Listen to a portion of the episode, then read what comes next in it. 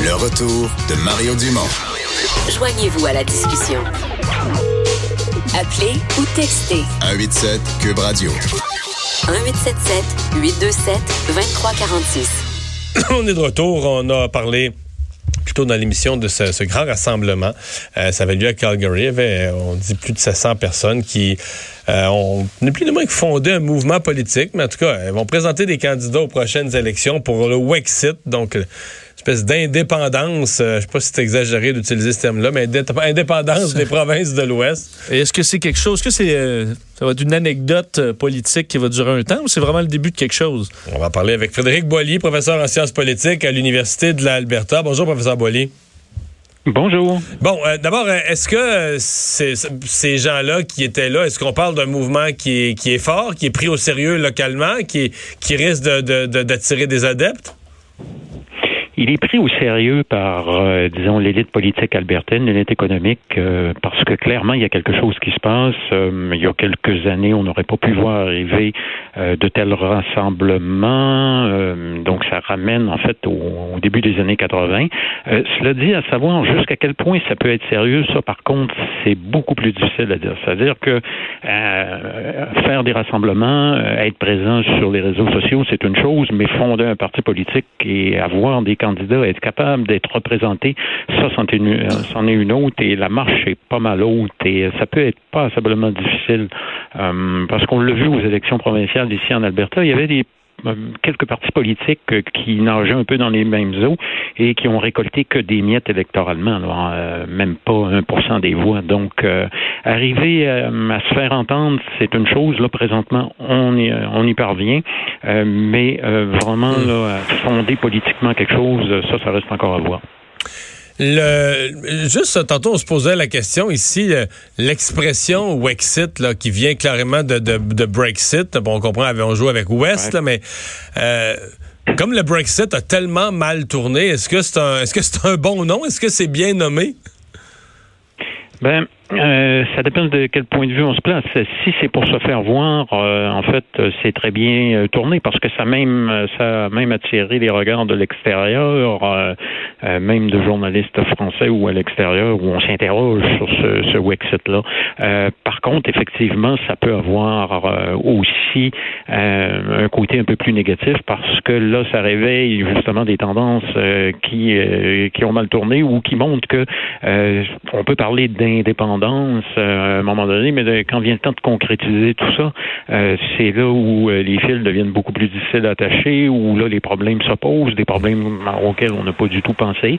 mais je dirais que dans un premier temps, Wexit, en termes de communication politique, c'est plutôt bien trouvé. Mm-hmm. Mais on veut aller de là, au-delà de la communication, là c'est une autre chose. Est-ce que c'est un mouvement de frustration ou c'est un mouvement indépendantiste? Puis je m'explique là. Euh, derrière tout mouvement indépendantiste, il peut avoir une part de frustration. Donc, euh, euh, tu trouves des défauts au pays plus grand dont tu fais partie, donc tu veux en sortir. Mais généralement, il y a aussi la vision d'un pays. Je veux dire, si, si, si, on avait parlé à Jacques Parizeau du, du Québec souverain, c'était plus que juste une insatisfaction par rapport au Canada. Il y avait un projet de pays en bonne et due forme. Est-ce qu'il y a quelque chose de semblable en Alberta, Saskatchewan, où ce n'est que la frustration euh, financière ou politique dans le système canadien? Oui, non, euh, la distinction est bonne parce que là, pour le moment, c'est plus de la frustration. Il n'y a pas de projet de pays, il n'y a pas de, de Jacques Parizeau à l'horizon. Euh, n'y a pas vraiment cette idée-là que l'Alberta et la Saskatchewan, ou les deux euh, mis ensemble pourraient former un pays. Il n'y a pas cette dimension-là qui, qui prend du temps aussi à développer. Hein. c'est pas quelque chose qui arrive comme un météore sur la scène politique et qui se transforme tout de suite en un, mouvement politique qui pro, où il y aurait un projet euh, de pays. Je pense que ça prendrait des intellectuels pour le penser. Euh, et euh, les intellectuels albertains ont plutôt justement pensé dans un terme de rapport où on est à l'intérieur du Canada, mais un Canada où on est défavorisé. Et donc, en ce sens-là, c'est plus une frustration régionaliste, mais qui peut avoir des conséquences politiques importantes et qui ne peut pas non plus ne pas être prise au sérieux. Parce que si on se place un instant dans la peau du premier ministre albertain, Jason Kenney, qui est quand même un habile stratège puis expérimenté politiquement. Les gens qui, mettons, je fais l'hypothèse, là, dans, six mois, il y a 10% des Albertains qui disent nous on voterait pour un parti pour le Wexit. OK? ce 10 %-là, est-ce que je me trompe? Ce sont principalement des conservateurs, ce ne sont pas tellement des libéraux, des, des néo-démocrates d'Alberta, mais ce serait surtout des conservateurs?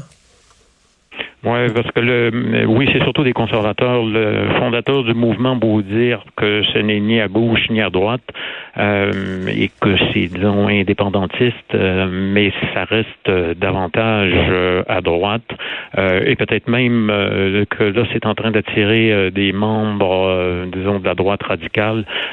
et dans ce contexte-là, effectivement, pour cette hypothèse-là, mettons d'un 5-10% effectivement, ça serait surtout des partisans conservateurs ou des partisans de l'ex-parti Wild Rose qui s'est fondé dans le qui s'est fusionné avec le parti euh, conservateur. Mais moi, mon point, c'est que si c'est ça, c'est quand même fatigant pour euh, Jason Kenney. Je comprends qu'il a gagné qu'une bonne marge, mais quand il y a une tranche de, de je sais pas, mais même 10% ou 5% de tes partisans qui sont dans un nouveau mouvement, ton réflexe, c'est de les ramener au bercail. donc, lui, Jason Kenney pourrait être porté à poser des gestes plus radicaux sur la péréquation. sa politique à lui pourrait être influencée par la volonté d'arrêter ce mouvement-là de se développer, de ramener ces gens-là au bercail, donc de jouer lui-même plus à fond la frustration albertaine. Euh, il peut la jouer plus à fond, mais en même temps, il doit faire attention justement d'aller trop loin parce que là, s'il devient inféodé à un mouvement qui pour le moment euh, paraît plus euh, quand même marginal que vraiment dominant, il y aurait donc un risque pour lui d'en faire un mouvement un peu plus dominant. Donc, il doit s'occuper du mouvement. Il ne peut pas, je pense, le prendre, ne pas le prendre au sérieux parce qu'il y a effectivement des partisans conservateurs à l'intérieur du mouvement. il doit donc donner jusqu'à un certain point une voix à cette frustration avec euh, bon le différents projets qui ont été mis sur la table depuis la semaine dernière, dont le groupe qui doit penser à certains euh, éléments comme retirer l'Alberta du fonds de pension euh, canadien. mais d'un autre côté, il y a une frontière à pas dépasser. C'est-à-dire cette frontière-là, c'est de véritablement être indépendantiste. Et donc, je pense qu'il doit rester autonomiste, néo-autonomiste. Et présentement, c'est ce qu'on voit faire. C'est vraiment jouer à fond la carte de euh, l'autonomisme, mais à l'intérieur du Canada pour essayer euh, d'en retirer un certain bénéfice politique et disons, l'instrumentaliser, mais aussi pour faire baisser la tension, pour éviter que ce mouvement-là ne dégénère en des formes, disons, un peu plus radicales. Mmh. Ben, on va surveiller comment tout ça euh, évolue. on vous remercie de nous avoir parlé. Au revoir. Frédéric Boilly, professeur de sciences politiques à l'Université de l'Alberta. Euh, on va faire une pause. Au retour, on va parler euh, à Gilles Barry. On va entre autres lui parler de la caisse de dépôt, euh, le processus de remplacement qui s'amorce.